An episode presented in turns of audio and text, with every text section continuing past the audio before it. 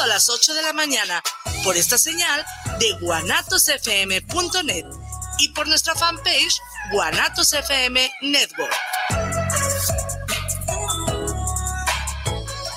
Escucha charlas entre tú y yo todos los miércoles a la una de la tarde con Mónica García y Miguel Hernández, donde escucharás temas de música, arte y entrevistas con invitados especiales, solo por la señal de guanatosfm.net.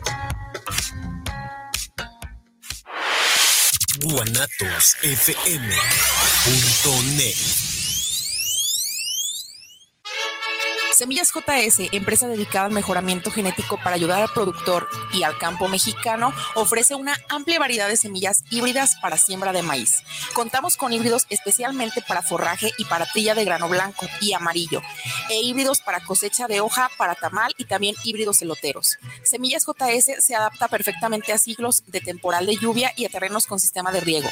Puede ser sembrados a altitudes que van desde 0 hasta 2.800 metros sobre el nivel del mar. También ofrecemos asesorías sin ningún costo en la compra de nuestros híbridos.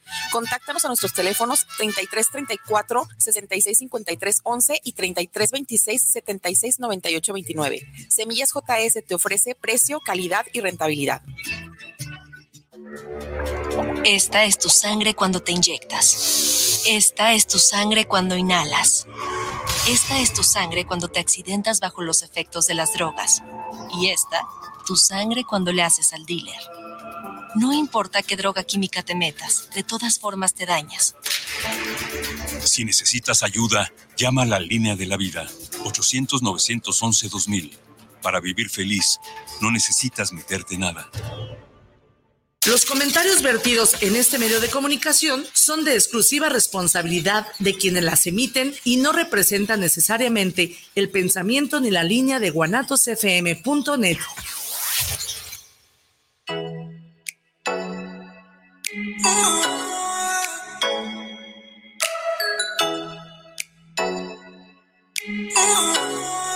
buenos días. Bienvenidos, queridos ciberescuchas, a su programa Entre Amigas y un Café a través de guanatosfm.net, donde trataremos temas como la tanatología, psicología y del acontecer diario. Quédense con sus amigas Lorena y Amalia. Recuerda, estamos de corazón a corazón compartiendo emociones. Ya son las 8 de la mañana. ¡Comenzamos!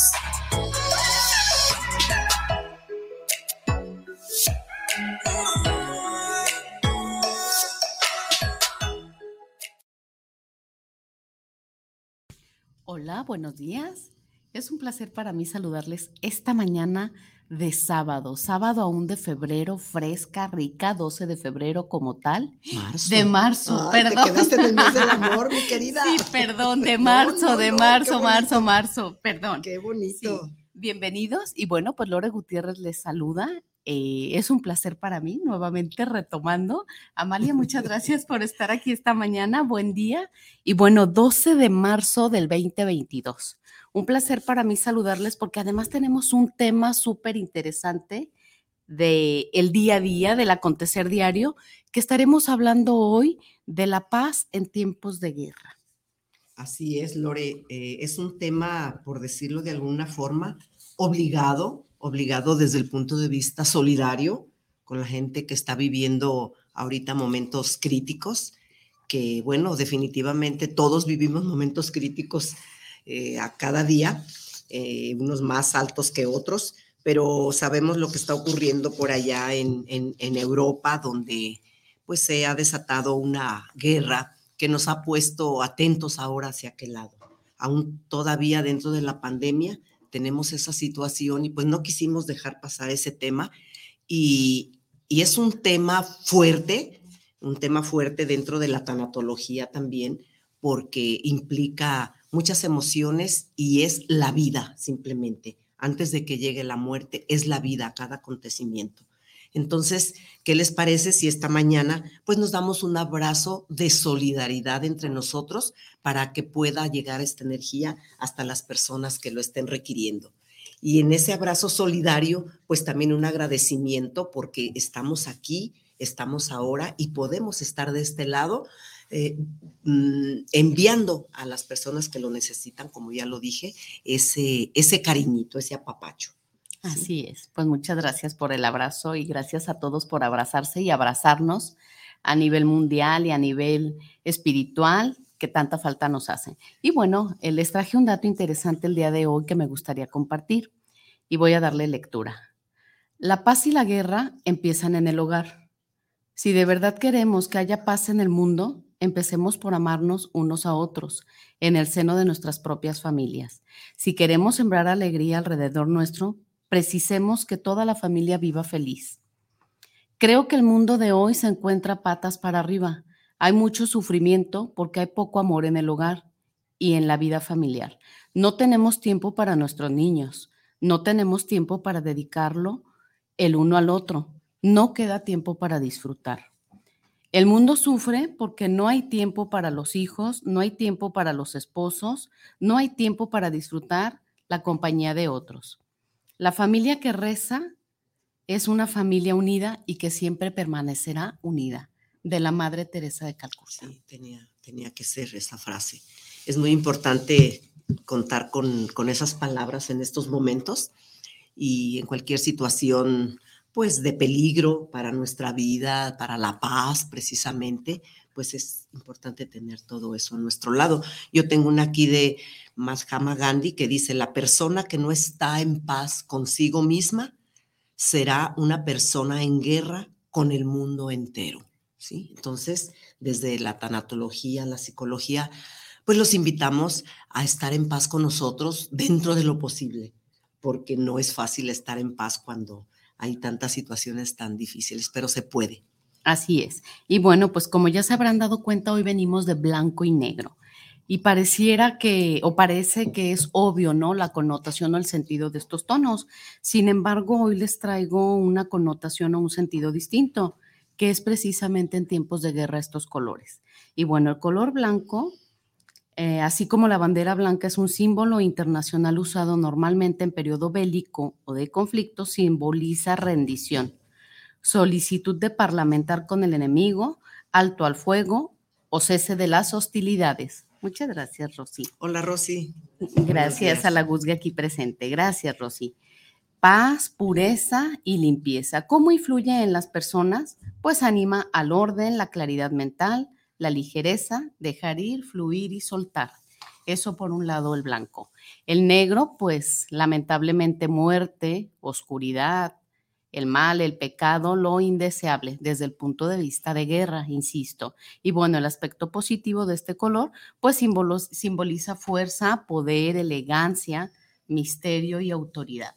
Sí, como siempre, los colores como la, las personas, la propia naturaleza, pues tenemos una parte luz y una parte sombra. Así. Y nosotros como humanos tenemos esa capacidad de poder fortalecer la parte de la luz ¿sí? Sin hacer a un lado y, reconocer que hay una parte eh, de sombra que todos, insisto, la tenemos y que no es malo, que al contrario, también esa sombra nos enseña mucho para poder eh, nosotros mismos darnos cuenta de cómo estamos caminando en esta vida. Entonces, sepamos elegir entre la luz y la sombra. Así es. Y no dejemos ir a ninguna de las dos, porque es necesario el equilibrio también en un momento dado, ¿verdad?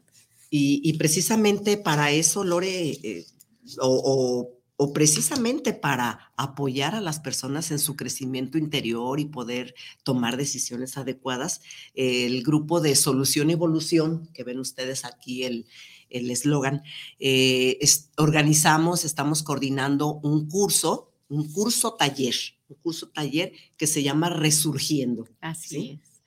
Y bueno, que desde el nombre impone, ¿no? Y nos invita precisamente a retomar. Así como el ave fénix que resurge desde las cenizas, también nosotros podemos hacerlo, no dejarnos caer, no dejarse abatir por lo que está sucediendo, tanto a nivel eh, comunidad, a nivel familia, a nivel personal incluso, así como a nivel mundial, en donde primero pues viene la pandemia, ahora está la guerra, eh, marzo que sin duda pues también un mes de suma importancia por el 8M, la marcha de las mujeres trabajadoras, etcétera. Entonces, en ese sentido, todo lo que acontece, todo lo que nos puede mandar a la luna, es momento de ir a este taller, de pensar en nosotros y de empezar a trabajar en primera persona, insistiendo desde el amor para el amor y con el amor como bandera. Sí, los invitamos a que vean, busquen la página de Solución y Evolución y ahí van a ver los detalles del taller. A grandes rasgos en este momento, por cuestiones de tiempo, pues solamente les digo que parte de la invitación en la página dice, te invitamos al taller Resurgiendo, estarás acompañado para recibir y utilizar herramientas tanatológicas y psicológicas que te llevarán a una reconciliación con la esencia de tu ser para así descubrir el poder que tienes y resurgir con tu nuevo yo como el ave fénix. El, evento se llevará a cabo en Francisco de Quevedo 190 en Arcos Vallarta. Es el día 3 de abril del 2022 y el horario es de 10 a 3 de la tarde, de 10 de la mañana a 3 de la tarde. Y ahí verán los costos, se llevan su cubrebocas y decirles que, a ver cuál era el otro dato importante, que pueden comunicarse a los teléfonos que eh, ya conocen de nosotras. Si quieres dar tu teléfono, Lore. Sí, claro, el 3310 6740 95 y con su servidora Amalia Reyes al 3317-0522-29 y con la psicóloga y tanatóloga también Alondra Caballero el 3314-19-9685. Y si así se les facilita también, puede ser aquí en esta estación y, ellos nos envían sus datos. ¿Y si damos el teléfono precisamente de la estación? Es el 13 17 28 0113. ¿sí? Cuando se termine el programa, ustedes pueden ver la repetición en la misma página de Guanatos o en YouTube y pueden recorrerle para anotar los números, porque quizá los dijimos muy a prisa. Sí, va a estar ahí este, pasando la cinta también eh, en pantalla, ahí están los teléfonos. Ok, inscríbanse, tenemos ya personas interesadas, todavía falta un tiempecito, hay lugares y los esperamos. Así es, bueno, pues el tiempo apremia. Y el invitado ya está aquí. Ya está aquí nuestro invitado, que es el historiador Andrea Bosoletti, nuestro historiador de cabecera. Ustedes ya lo han visto en este programa. Y pues vamos a hablar de la paz desde el punto de vista tanto de en la vida diaria, en el mundo, como en la cuestión emocional, ¿sí? Y de la guerra, qué es lo que está sucediendo realmente por aquellos rumbos y que pues nos impacta a todos, a todos nos impacta. ¿sí? Porque a veces decimos, está muy lejos de mí, pero no, todo mm. acontecimiento, y ahora con la pandemia lo vimos, nos impacta eh, hasta en una proporción que no lo pensamos, ¿verdad? Sí, cómo no, así es. Así es de que, pues nos vamos a corte, regresamos en su programa Entre, Amigas y un Café. Escríbanos al 33 17 28 01 13. Regresamos.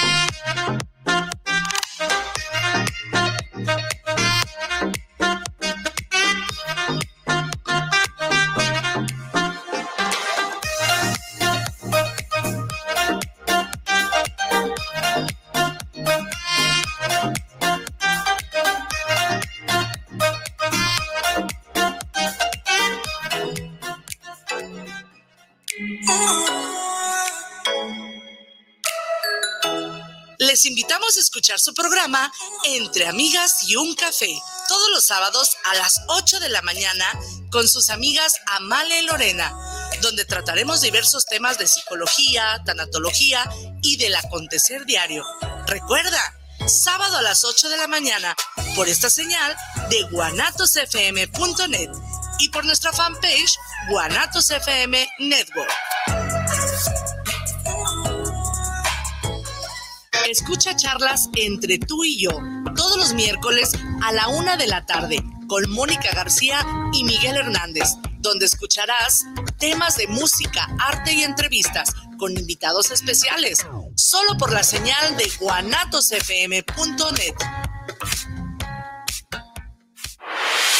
guanatosfm.net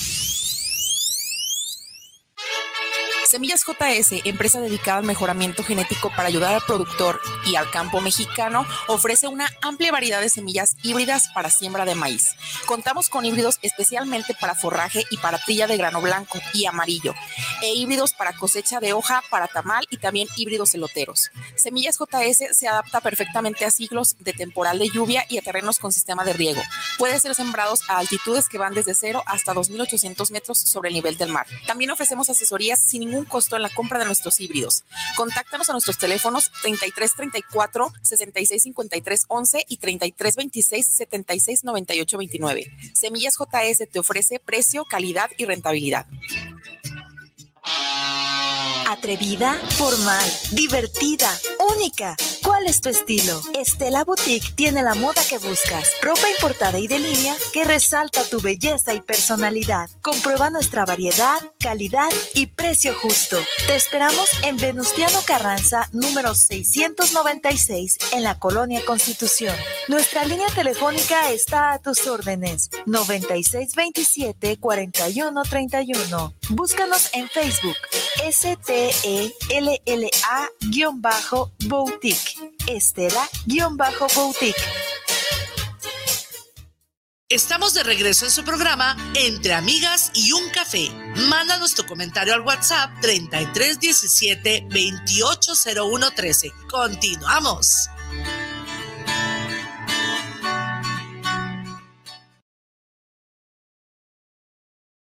Hola, hola, regresamos nuevamente con ustedes, como decimos en el mindfulness, aquí y en el ahora. Y aquí en el, y en el ahora tenemos la presencia de nuestro historiador de cabecera, el doctor Andrea Busoletti. Ustedes ya lo han escuchado en otros programas. Y bueno, él como historiador y como una persona sensible y también que conoce de las emociones de estas guerras por vivir, eh, por haber vivido y tener familia cerca, no cerca, sino ahí en, en Europa, en Europa, él sabe de los eh, impactos emocionales que puede dejar una guerra en los hábitos, costumbres y creencias, ¿por qué no? Entonces, él está aquí con nosotros como historiador y como un invitado muy especial para hablar de un tema delicado, pero muy presente y muy real.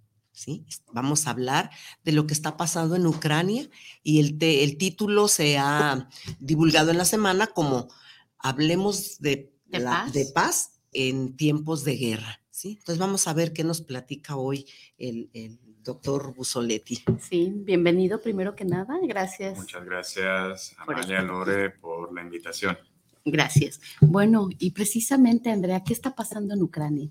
Bueno, eh, en, hace un par de semanas, a finales de febrero, formalmente eh, se autorizaron operaciones militares por parte del gobierno ruso dirigidas a algunas porciones del territorio de Ucrania con la voluntad de incorporarles al territorio de Rusia. Y eso es, digamos lo más inmediato, lo que se está viendo en nuestros días.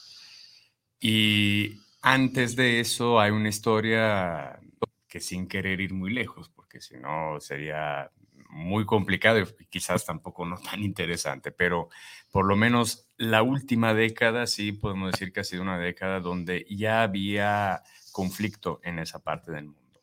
Eh, Ucrania se encuentra en la parte occidente de Rusia, pero en el territorio ucraniano hay algunas partes que son de población principalmente de habla rusa, es decir, de eh, gente que se identifica como rusa y el gobierno ruso usa ese argumento para justificar su intervención, es decir, son rusos, quieren estar debajo de nosotros. En 2014 hubo dos partes del territorio de Ucrania que se conocen como las repúblicas de Donetsk y Lugansk, perdón por la pronuncia de ruso, reconozco que puede alguna ser impropia, pero que reivindicaron su independencia y unificarse con el territorio de Rusia. Siempre en el mismo año, una porción, se llama la península de Crimea, que da al Mar Negro, eh, fue objeto de una operación militar por parte de Rusia para reincorporarla, siempre con el mismo argumento que ahí la población es principalmente rusa, es decir, habla ruso, se identifica con esa nacionalidad. Esa mm, situación de conflicto fue en el año 2014, hubo unos acuerdos internacionales, se conocen como el Protocolo de Minsk, que estableció que la península de Crimea sí pasaba bajo el control de Rusia, que se reconocían esas repúblicas, pero fue una especie de paz que lo vemos hoy a distancia de menos de una década, que no se mantuvo porque años después eh, el ejército ruso vuelve a atacar con el objetivo de agregar más partes de ese, de ese territorio bajo su propio mando. Bien pues parece como rompecabezas, ¿verdad? Todo lo que aquí se, sí, y hay, Y hay una cosa más que olvidaba decir, pero que no es de menor importancia, es decir, es el conflicto local, es decir, entre Rusia y Ucrania, pero mm, hay una componente más amplia internacional. Ucrania, ante esas condiciones, en los últimos años había pedido, había intentado ingresar en la Unión Europea, y en la OTAN, que es la alianza militar de los países europeos occidentales, bajo la protección militar de Estados Unidos. Y esa es una perspectiva que a los rusos no les agrada nada, evidentemente, porque pensar de tener eh, fuerzas armadas equipadas por los mm. norteamericanos a sus límites lo ven como un peligro para su integridad nacional y ha llevado también a ser un otro argumento, aunque formalmente no se haya hecho esa adhesión de Ucrania a la OTAN, en el discurso del gobierno ruso para decir, nosotros tenemos que atacar, suena paradójico, pero tenemos que atacar para defendernos, porque en realidad ese gobierno está actuando en contra de nosotros, en contra de los rusos, y eso justificaría, desde el punto de vista de los rusos, esa intervención. Y es un argumento altamente cuestionable porque en realidad no es un hecho que Ucrania forme parte de la OTAN en ese momento. Y al mismo tiempo, quien hace el primer paso, quien bombardea, quien manda el ejército, sí es el eh, gobierno ruso. Entonces, de que hay una situación ahí latente de que esto se vuelva más conflictivo, está, ¿verdad? sí, se puede al mencionar tú la OTAN, pues ya son palabras mayores. son palabras mayores. De hecho, si se fijan, mm, en esos últimos días parece haber más como un estancamiento de la situación. Digo, las operaciones militares siguen. Eh, hace un par de días fue nota lo de un bombardeo hacia un, un hospital pediátrico. Luego hablaremos también de esas consecuencias para los civiles, que son las más dramáticas, eh, evidentemente. Eh, mm, pero quitando algunas operaciones militares, parece que el diseño ruso era de una guerra rápida, de resolverla, ganarla en pocos días, en una semana o diez días. Y no sucedió eso, la guerra se está perpetuando y se está un poco hasta estancando un poco la atención de los medios internacionales. Pero cuando empezó, es decir, finales de febrero, sonaba un poco sinistramente, nada tranquilizadora, expresiones como una guerra nuclear, una posible tercera guerra mundial, una guerra entre Estados Unidos y Rusia, que eh, yo puedo decir, a lo mejor me lo recuerdo muy de niño porque eran los últimos momentos de la Unión Soviética, pero quien es un poco más grande tiene recuerdo, noción, era una perspectiva siempre latente en la segunda mitad del siglo pasado, si lo, en ese caso eran soviéticos, pero si, si la URSS y Estados Unidos se declaraban guerra, ¿qué iba a pasar? Y en aquel entonces no se dio. Ahora la situación parece, insisto, después de los anuncios eh, un poco terroríficos de los primeros días, no parece que va por aquel camino, pero es toda una situación que en cualquier momento puede modificarse y claro que no deja tranquilos. Sin duda. Y, suponemos, por lo que hemos escuchado, sin ser expertas en, en la materia en ese aspecto, mm, pues hay muchos intereses económicos, ¿verdad? Sí, sí, hay muchos intereses económicos. Hay que considerar que eh, Rusia es el principal proveedor de algunos recursos naturales, como el gas. Para eh, toda Europa Occidental, la gran parte del GPL procede de Rusia. Y de hecho, una cuestión estratégica ahí tiene que ver con los gasductos, es decir, Rusia en los últimos años, prueba de que las guerras no nacen de la nada, había estado invirtiendo una gran cantidad de recursos, de dinero, para construir un gasducto que abasteciera a Alemania, Francia y el resto de Europa Occidental, pasando por el mar Báltico, es decir, pasando por el norte, porque ahora el principal flujo pasa por Ucrania. Y por lo tanto, el hecho de que haya ese conflicto de alguna manera responde también al, al intento ruso de eh, tener una relación de mayor control sobre esa región, quitarle el gas para eh, debilitar ese país y poderlo reincorporar. Sí, lo que suele suceder cuando eh, el poderoso ve que el, el, hijito, vamos a ponerle el nombre que salió de ahí, ya está superándolo, ¿no?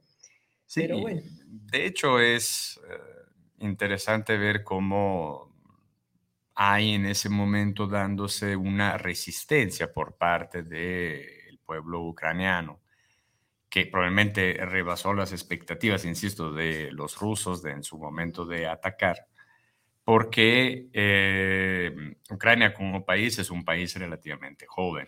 Existe como tal desde 1991, nunca existió antes. Eh, una cosa es una nación, una identidad, el hecho de hablar un lenguaje, de tener una cultura, pero una cosa es también tener instituciones, gobiernos, fuerzas armadas. Y en ese aspecto, probablemente una de las expectativas, digo, estamos suponiendo, en fin, del gobierno ruso en tiempo real, y con el riesgo de ser falsos profetas o equivocarnos, pero en fin. Eh, una de las expectativas del gobierno ruso era también de encontrarse con un país no tan fuerte, no tan, también con, con un sentimiento nacional no tan marcado por esa misma juventud que tiene Ucrania como país de existir. Bien, y si hablamos de identidad, de emociones, precisamente esta pérdida que se vive día a día con esta guerra, no solamente los locales, por decirlo de alguna manera, sino el mundo entero, en este sentido, ¿qué tipo de emociones están viviendo allá? Y acá también. Lo que, mm, lo que creo que se nota es una preocupación hacia algo que se ve como lejano, porque sin duda hay una distancia hasta de kilómetros enorme entre, entre nosotros que estamos aquí y la área del conflicto.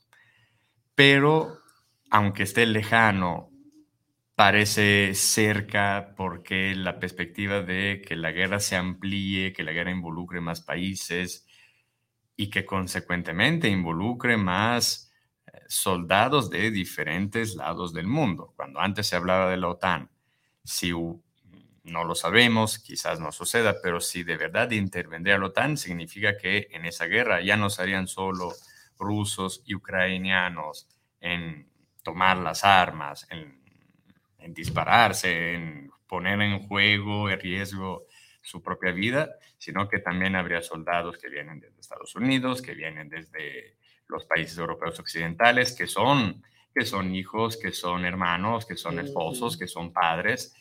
Y eso, ampliando el escenario, ya haría ver ese conflicto. Insisto, ojalá no sea así, pero se sucediera como algo que nos toca más directamente en nuestras vidas cotidianas, porque rompe eh, la rutina de nuestra vida cotidiana, de nuestros hogares, de nuestras familias y también se convierte en una prioridad. Tiende a, cuando hay la guerra, tiende a ponerse como encima de todo.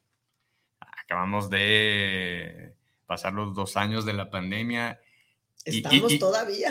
Sí, sí, sí, sin duda. Por lo menos en la atención mediática ya no es el tema número uno. Y, frecuente ha sido la comparación a la pandemia como a una guerra.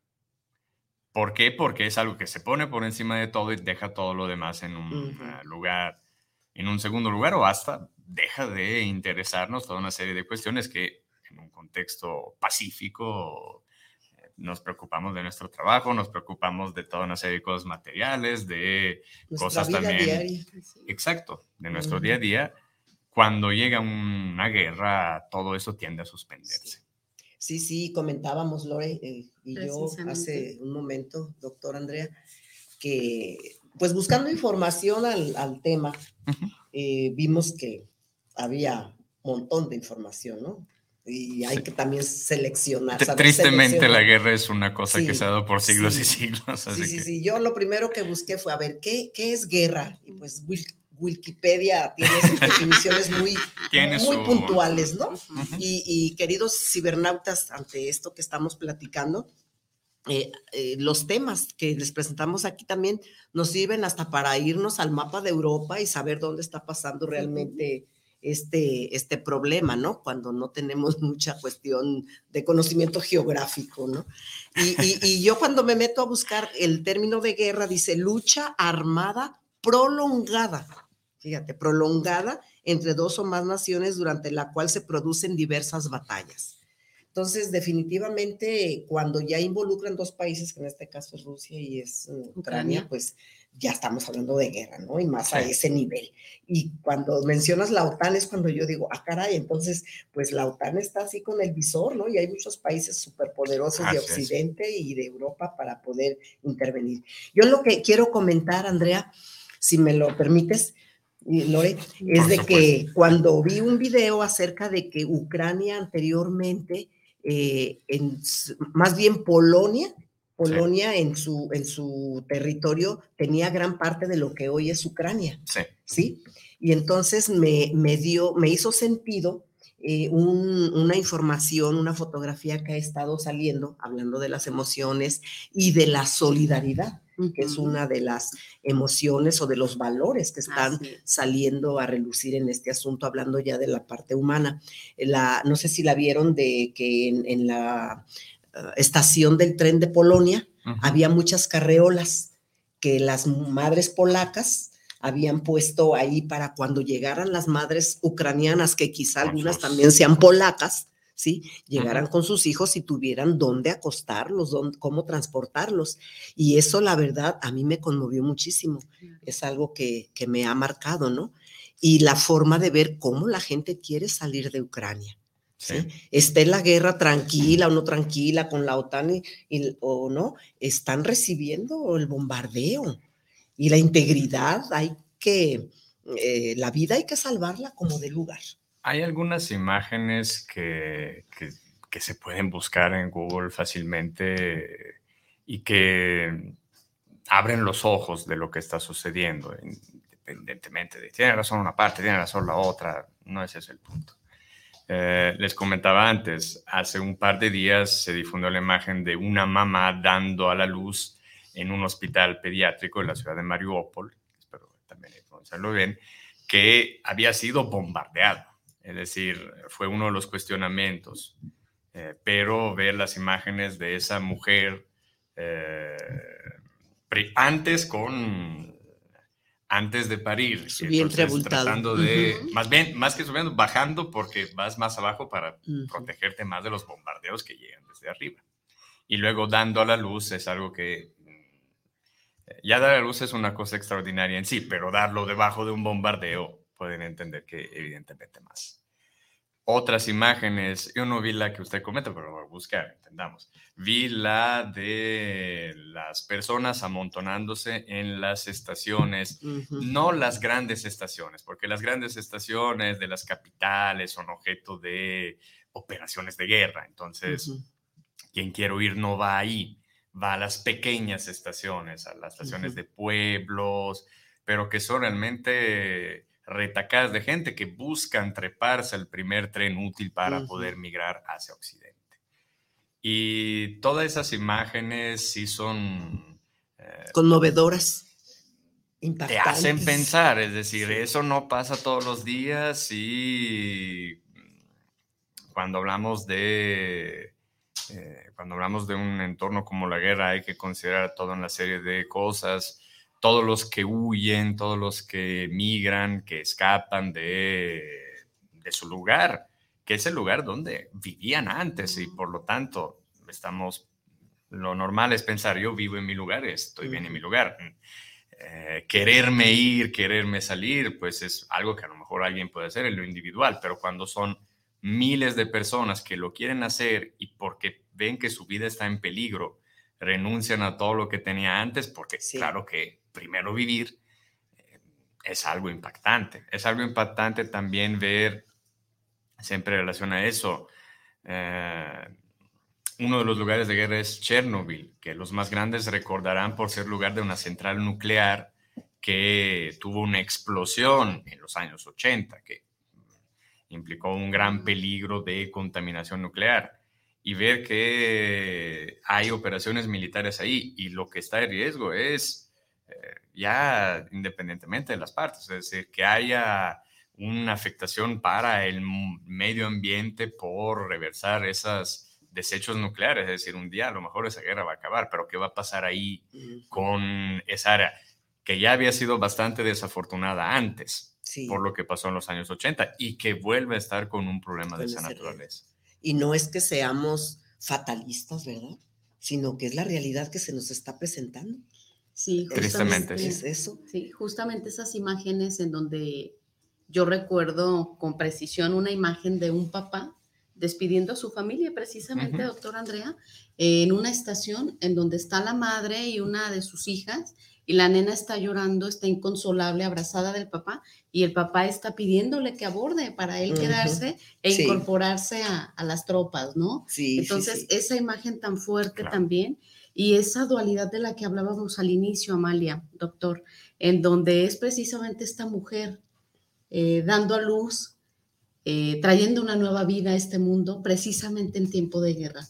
Esa parte, ese mensaje, esa mujer, ese niño, ¿cómo vivirán a partir de hoy? A partir de ese nacimiento, a partir de llegar a la vida en tiempo de guerra y en un lugar donde está siendo atacado, ¿qué le esperará a ese niño? Sí, sí, y ojalá que todo esto, Lore, que tú siempre lo dices tan bonito, que me encanta.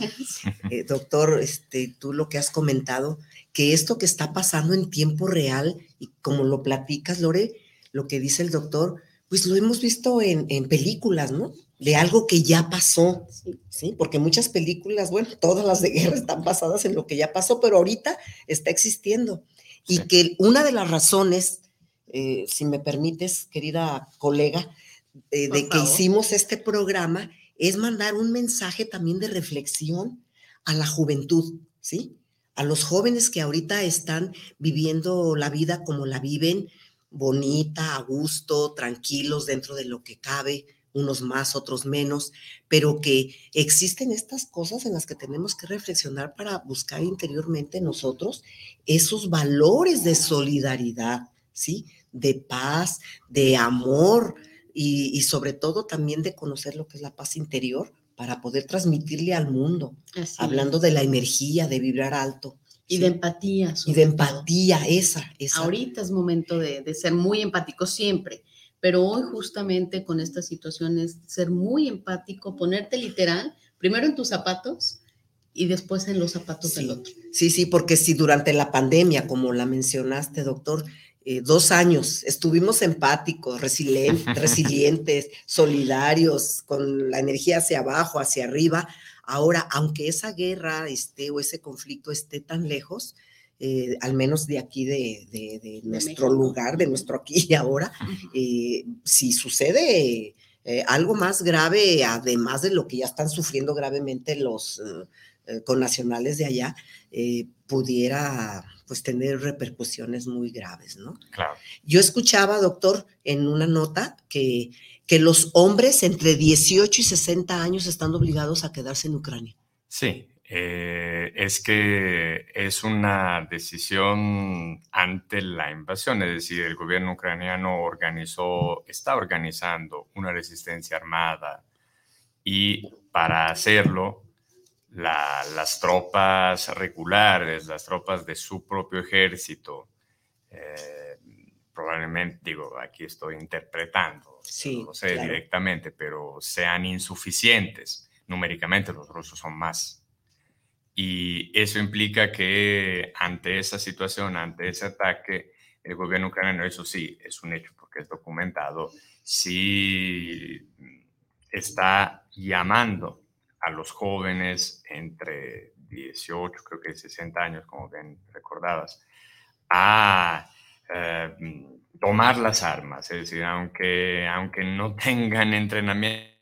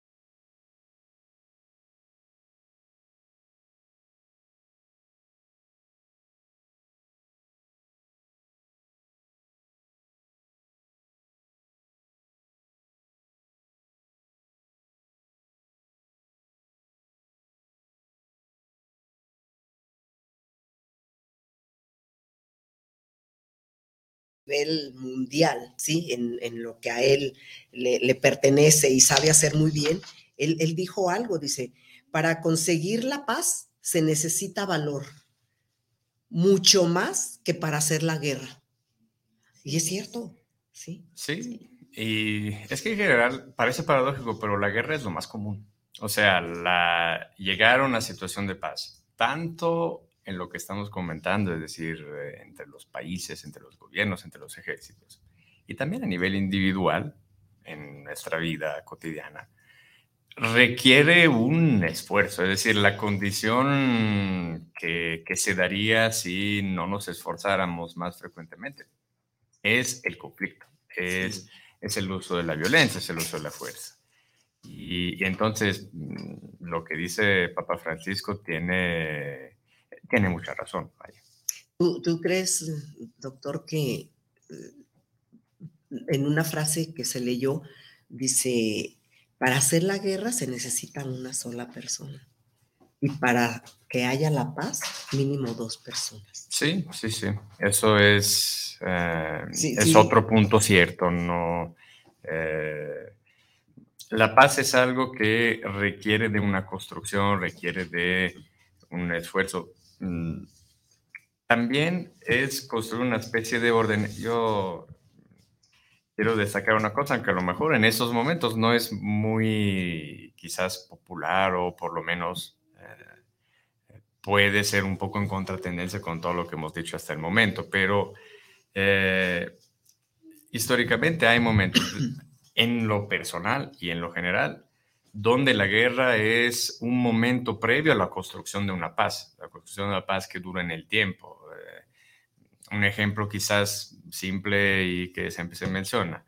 Eh, después de la Segunda Guerra Mundial hubo muchos años de paz, pero esa guerra que se dio, que evidentemente implicó también millones de muertos, es, fue también un momento necesario para construir la paz que se dio después si pensamos a nuestras vidas cotidianas, todos buscamos una paz interior, pero a veces hay momentos que nos sacuden, que nos sacan del área de confort, de conflicto interior, de dilemas, de, sentirnos contra la pared, que son en realidad necesarios para salir de un equilibrio que no es sano y que no nos ayuda a nuestra vida. Definitivamente, doctor, vamos a dar lectura a las Adelante. a los mensajes y mientras tomes ese cafecito, sí. Con todo gusto. Mm, empiezo, empieza. Sí, adelante. Sí. Queridos cibernautas, les agradecemos que estén siempre con nosotros, acompañándonos, porque la verdad, eh, esto nos motiva, ¿no? A, a seguir adelante y qué bueno que reciban como lo están recibiendo los temas y en especial este. Fernando Gutiérrez dice saludos para el programa y un gran saludo para Lore Guzmán. ¿sí? Gracias. Guzmán. Gutiérrez, diario te ando cambiando el, el- el apellido. Sí. Isabel Márquez, saludos para el programa, felicidades. Un gran saludo al doctor Andrea y a las guapas conductoras. Muchas Gracias, Isabel. Gracias, Fer. Luis Ramos dice saludos desde Zapopan, le gusta el tema que estamos tratando en la mesa sobre la guerra en Europa. Ramón Gutiérrez, saludos para el programa, qué interesante, está teniendo, están teniendo un programa con la experiencia del doctor Andrea Busoletti. Gracias. Héctor Cruz, saludos desde Cancún. Qué rico Cancún. Invítanos. Esperemos que estés ahorita en la playa y no nomás trabaje y trabaje, mi querido Héctor. Sí, eh, dice saludos al doctor Andrea y a sus conductoras que tienen toda la experiencia en los temas semanales. Gracias, gracias. Daniel Urbina, desde Zapopan, eh, dice el 2022 llegó con malas noticias en Europa, esperando todo se restablezca de nueva cuenta. Eso es lo que sea. deseamos y mandemos esa energía para eh, ese continente viejo que de allá vinieron aquí a estar con nosotros. Alma Villaseñor, desde Dubái, eh, los saludo y a las tanatólogas Lore y Amalia por llevar este gran tema de la guerra con el doctor Andrea. Luis Valdés, Gracias. saludos para el programa desde Veracruz. Wow, Invítanos. otro lugar atractivo. Y más que estamos enamoradas, que nos quedamos con el 12 de febrero, ¿verdad? Eh, me, dice, me tienen muy interesado en el tema de la guerra porque ustedes no están dando el tema de una forma alertiva, sino una forma pacífica. Gracias por decirlo, es la intención llegar a esa parte emocional. Sabemos que aquí en el país también tenemos nuestros problemas de ese tipo y tenemos que estar solidarios y bien interiormente nosotros. Así es. Y bueno, de este lado está Nancy Montaño, que manda saludos. Mónica Montaño también. Julia Angélica Larios nos saluda buenos días y manda saludos. Eh, Mónica Montaño nos dice buenos días y excelente tema. Eh, Mónica Beatriz Moreno, saludos también. Bonito día, guapas, quiero taller, nos dice ella. Claro. que sí, Bienvenida. con todo el gusto, será un placer. Julia Angélica Larios, felicidades por el invitado de honor al doctor Andrea Busoletti. Ay, gracias. Interesantísimo tema, nos dice. Gracias por compartir sus conocimientos. Como siempre, muy interesantes los temas. Saludos y también a las bellas y hermosas tanatólogas. Gracias. Muchas gracias. Eh, muy buen tema, nos dice también Nancy Montaño, Eva María Carrión. Mm, Evita. Ay, saludos, Eva. Muy buenos días y qué bellas están y excelente el invitado. Saludos. Gracias. Betty Pulido. Buenos días, un tema muy actual que parece tan lejano, pero cerca por las imágenes que los medios te muestran. Una de las escenas que más me ha llamado y me ha impresionado es una mujer y sus dos hijos que fueron atacados en el momento en el que decidían abandonar su lugar de residencia. Así es, pues es lo que Sí. acontece, ¿verdad? Mónica Montaño nos dice, ah, ok, un detallito aquí que se cortó la señal, ya pasé el Ah. dato por ahí. Gracias, Moni, por estarnos informando. Carla Vargas, excelente tema y personas, felicitaciones. Gracias, Muchas Carla, gracias, por Carla. estar con nosotros. Muchas gracias. Y Marcela Georgina nos dice, felicidades, como siempre con temas de actualidad y muy bien explicado por el doctor Andrea Busoletti. Gracias por presentar la situación que vive en Ucrania y Rusia. Un abrazo y saludos. Eh, Blanca Torres Lario, saludos. Mm, Ajá, interesantísimo. Y bueno, excelente exponente como siempre. Yo creo que por tiempo nos quedamos. Sí. ahí. Sí, sí, ya nomás los Gracias nombres de las personas, Sí. si gustas Sí. decirlo. Y bueno, hay tanto que decir al respecto en la parte emocional y no sé, de la parte ya meramente de tu especialidad. ¿Qué, qué más podemos comentar al respecto, mi estimado doctor? Mm, Bueno, eh, yo creo que estamos viendo algo que se está dando en nuestros días y por lo tanto eh, creo que la invitación es tratando de mantener ese enfoque, es decir, de no, eh, de ser lúcidos, de tratar de comprender lo que está pasando, pero habrá que estar al pendiente de esa situación en el deseo y la espera que se pueda encontrar una solución que tenga el, el mejor acomodo para las partes, evidentemente, para los países y para sus poblaciones. Antes yo escuchaba algo que bien recordaban, es decir, todos los traumas que una experiencia como esa deja, cuando hablaban de eh, la mamá y el hijo que nacieron bajo los bombardeos, de quienes se separan, también eh, el mismo efecto entre quien sobrevive a la guerra, porque la guerra hace, eh, deja hijos huérfanos o mujeres, esposas viudas o, esposos viudos y también sus parejas se quedan en el conflicto, por lo que decían anteriormente. Sí. Entonces, pero también quién tiene, hay que decirlo tal cual, la suerte de sobrevivir a una guerra, es decir, vas de soldado y, sobrevives. También para esas personas hay traumas psicológicos muy fuertes que de alguna manera se tendrán que abordar una vez concluida la, guerra. Esperemos lo más pronto posible y esperemos con menos implicaciones posibles pero también lo que es el acompañamiento psicológico a quienes pasan por un trauma. Insisto, desde todos los, eh, desde todos los lados va a ser algo muy importante que, por ejemplo, ahora, en nuestros tiempos, tenemos más la sensibilidad de pensar a esas problemáticas. Cuando en pasado, y pienso a guerras sin ir muy lejos, las guerras en Afganistán, en Irak, eh, en la ex Yugoslavia, no había esa misma sensibilidad que sobre un problema de ese tipo. Así que yo de verdad espero, es más una esperanza personal que algo de fondo, que además de concluirse todo eso, luego sí se pueda también, esas sociedades en que vivimos, hacer el esfuerzo para tratar de eh, atender esos traumas, porque son traumas al mismo tiempo individuales y colectivos, y que de no hacerlo se perpetúan en el tiempo. Sí, ¿qué, palabras estás diciendo, mi estimado doctor, que son la realidad?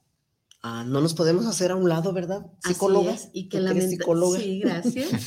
y que lamentablemente, mi querida Amalia, doctor, quizá esa guerra sería perpetua para esas personas que fueron con un fusil y que tuvieron la fortuna de sobrevivir la guerra queda perpetua. ¿Por qué? Porque es una guerra emocional, una guerra mental, una guerra con el día a día en donde estoy aquí, pero mi amigo, mi papá, mi vecino, mi familiar, mi esposa no lo está.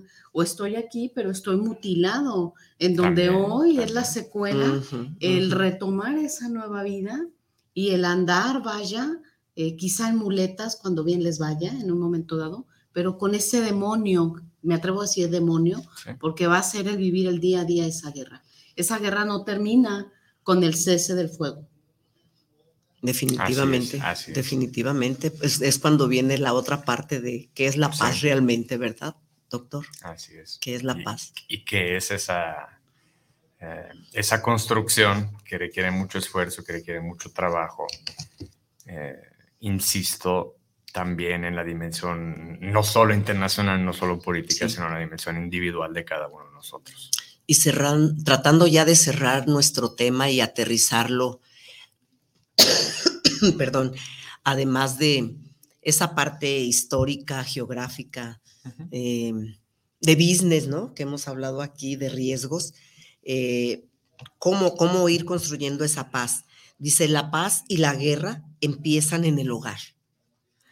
Si de verdad queremos que haya paz en el mundo, empecemos por amarnos unos a otros y no hay ninguna religión de por medio en este momento. Es simplemente ese deseo vehemente que tenemos los humanos, al menos una gran cantidad de gentes, que tenemos de, vivir en paz, ¿no? Dice, eh, queremos que haya paz en el mundo, empecemos por amarnos unos a otros en el seno de, nuestros, de nuestras propias familias si queremos sembrar alegría en derredor nuestro, procesamos, procesemos que toda nuestra familia viva feliz. ¿sí?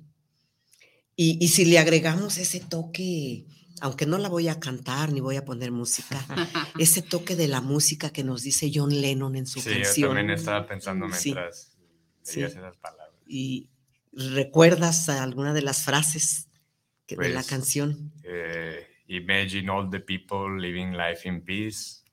imagina un mundo sin ciudad, digo, sin países y religiones. Si la, la, aterrizamos en español, queridos cibernautas, porque pues yo no sé inglés, ¿sí? Imagina toda la gente viviendo en paz. Uh -huh. Puedes decir que soy un soñador, pero no soy el único. Espero que algún día te unas a nosotros y el mundo vivirá como uno. Eso dice la, canción, de, la canción, de, John Lennon. Exacto. Y esa canción creo que todos alguna vez, por más eh, adultos que seamos o más jóvenes que estén o estemos, la, la, la, hemos escuchado, ¿no? Entonces los invito a que escuchemos esa canción y nos solidaricemos con nuestros hermanos eh, como seres humanos que son de allá de, de, Europa, que la verdad sí, sí cala. Sí, cómo no. Y sí. bueno, a mí me gustaría darle lectura a una pequeña frase que les traje también el día de hoy, uh -huh. que es que mis ojos sonrían diariamente por el cuidado y compañerismo de mi familia, de mi comunidad y de mi mundo. Sí. Dice, Guanatos nos está enviando desde la cabina a través del Inge, del Inge Isra. Gracias, Isra, por la aportación. Dice, la guerra es un lugar donde jóvenes que no se conocen y no se odian se matan entre sí por la decisión de viejos que se conocen y se odian pero no se matan. Gracias, Isra. Esto lo dice Eric Harman. Vean qué hermoso, qué hermoso. ¿sí? Los retos de la razón. Muchas gracias. Y creo que estas frases eh, nos mueven, nos mueven interiormente. Sí. ¿Verdad, doctor? Así es. Eh, bueno, ya que el tiempo se agota, estamos, pero pudiendo hacer una recomendación, Adelante. bueno, ahí, ahí sale mi, mi ser italiano y mis antecedentes. Yo recuerdo una canción que se llama La Guerra di Piero, la guerra de, de Pedro o Piero, que también es, mm, si le gustan buscar, es un himno en contra de la guerra y es el hecho justo que habla de que personas jóvenes que ni siquiera se conocen están llamados a disparar uno al otro nada más para poder sobrevivir y sin saber ni siquiera los motivos. Es una canción ya no tan reciente, pero es otro himno en contra de la guerra y creo que nos hace bien volver a retomar esas referencias para entender lo que estamos pasando. ¿Y cuál es, esa, cuál es ese himno? ¿Cómo se llama? La guerra di Piero. La guerra di Piero. Ah, di Fabrizio okay. André. Pues ya tenemos una tarea para este fin de semana e irnos con un buen sabor de boca dentro de todo esto y sobre todo con un corazón sensible eh, para enviar esas energías que necesita el mundo, ¿sí? Y entonces un agradecimiento antes de irnos. ¿Qué podemos agradecer, queridos cibernautas, en este momento, queridos uh, Andrea, Lore? Gracias. ¿Qué Yo creo que agradecemos por, primero, por tener nosotros aquí esa paz, porque cuando la paz uno la tiene, en México no está en guerra, y, y cuando la tiene se olvida es decir, un país, una población que no está en guerra tiende a dar un poco por obvio el hecho de estar en la paz y en uh -huh. realidad no es nada obvio, es algo que eh, y que cambia la vida. Así que eso ya es una primera cosa para agradecer. Y quizás una segunda es tener esos espacios, cosa que agradezco a ustedes y a todos los eh, cibernautas, de poder reflexionar de la manera más lúcida posible sobre ese tipo de situación. Muy bien. ¿Y tú, mi Lore? Yo agradezco simplemente por la vida, uh -huh. por estar aquí. Sí. ¿Y tú? Pues yo de entrada, y esto se los quiero decir también, agradezcamos ser hasta este momento y que así siga eh, sobreviviente de la pandemia. Y que así también. como muchos de nosotros hemos sobrevivido a la pandemia, que todas las personas que están en ese conflicto, allá en Europa y también el, con los conflictos que tenemos en México, que no estamos en guerra, pero estamos dentro de una inseguridad, todos sobrevivamos de la manera más sana posible, de la manera más, mm, ¿cuál otra palabra pudiéramos decir? Eh, resiliente. Resiliente, no? resiliente, gracias, gracias, dentro de este mundo que estamos viviendo. Los abrazamos con todo el corazón y que este tema nos sirva de reflexión. Tengan un bonito fin de semana. Un bonito ¿sí? fin de semana. Y estemos atentos a lo que pasa en el mundo, disfrutando nuestro momento. en el aquí y en el ahora. ¿sí? No se olviden, no se olviden, el taller es el 3 de abril, ya les dimos los teléfonos, se llama Resurgiendo y nos va a ayudar a todos a seguir adelante en este camino. Muchas gracias por su atención, muchas gracias, Gracias doctora. Andrea, Un placer. y qué bueno que compartiste este último punto del, del himno Del en contra de la guerra. Lo vamos a buscar. Entre amigas y un café se despide y agradece su preferencia. Nos vemos hasta la próxima. Bonito día. Gracias. Muchas gracias.